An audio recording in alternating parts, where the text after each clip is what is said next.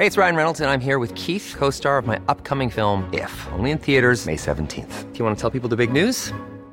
All right, I'll do. Sign up now and you'll get unlimited for $15 a month in six months of Paramount Plus Essential Plan on us. Mintmobile.com slash switch. Upfront payment of $45 equivalent to $15 per month. Unlimited over 40 gigabytes per month. Face lower speeds. Videos at 480p. Active Mint customers by 531.24 get six months of Paramount Plus Essential Plan. Auto renews after six months. Offer ends May 31st, 2024. Separate Paramount Plus registration required. Terms and conditions apply if rated PG.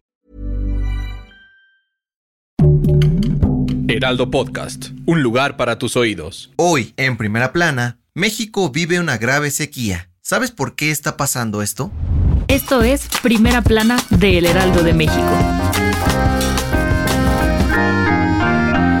La Comisión Nacional del Agua dio a conocer que México está viviendo una de las peores sequías en las últimas décadas debido a las altas temperaturas y pocas lluvias registradas en todo el país. Según datos de la Conagua, al menos 66% del territorio nacional presenta algún nivel de sequía, lo que afecta a 1.200 municipios y a miles de agricultores ganaderos y pescadores. En las últimas semanas, los estados más afectados han sido Aguascalientes, Sinaloa, Nayarit, Coahuila, Colima, Durango, Jalisco y Zacatecas, donde las autoridades han informado que sus presas tienen muy pocas reservas de agua. Por otro lado, Morelos, Tabasco, Tlaxcala y Yucatán no presentan afectaciones. De acuerdo con el Instituto de Ciencias de la Atmósfera de la UNAM, esto se debe al fenómeno meteorológico de la niña, el cual genera mucha evaporación y pocas nubes, lo que hace que la radiación entre de manera directa al territorio mexicano. Ante esto, gobernadores y autoridades de gestión del agua aseguraron que van a implementar acciones de emergencia que ayuden a solucionar la falta de agua y así no afectar a los productores y habitantes en general con información de José Ríos. Las mejores noticias en solo 5 minutos. Siga Primera Plana a través de Spotify.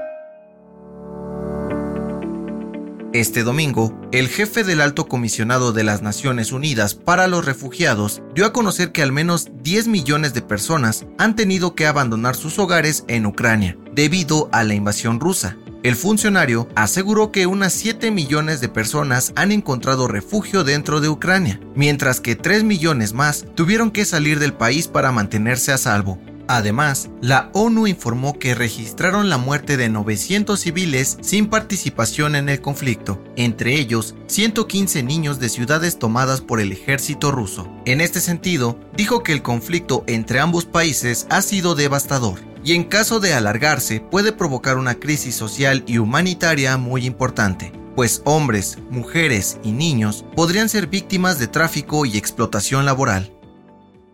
En otras noticias, la Fiscalía de Nuevo León dio a conocer que encontraron armas y más de 2 millones de pesos en efectivo durante el cateo de las propiedades del exgobernador Jaime Rodríguez el Bronco. Retuvieron la evidencia para continuar con las investigaciones en su contra. En noticias internacionales, el presidente de Ucrania, Volodymyr Zelensky, dijo que está listo para reunirse con Vladimir Putin e intentar negociar y detener la invasión rusa. Aseguró que en caso de que el diálogo fracase, la situación podría desencadenar una guerra mundial.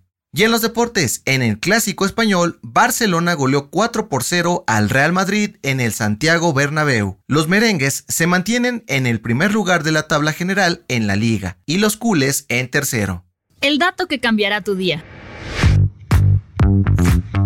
Una alarma no solo nos ayuda a despertar por las mañanas, sino que también nos advierte de algún peligro. ¿Sabes cuál es el origen de esta palabra? De acuerdo con historiadores de la Universidad de Barcelona, la palabra alarma surgió en el siglo XVI, gracias al ejército italiano. Cuando los soldados eran atacados gritaban alarmé o a las armas en español. Con el paso del tiempo, este grito de guerra fue apoyado en todo el mundo para referirse a una señal de advertencia. Yo soy José Mata y te espero en la próxima. Esto fue Primera Plana, un podcast del Heraldo de México. Encuentra nuestra Primera Plana en el periódico impreso, página web y ahora en podcast. Síguenos en Instagram y TikTok como El Heraldo Podcast y en Facebook, Twitter y YouTube como El Heraldo de México. Hasta mañana.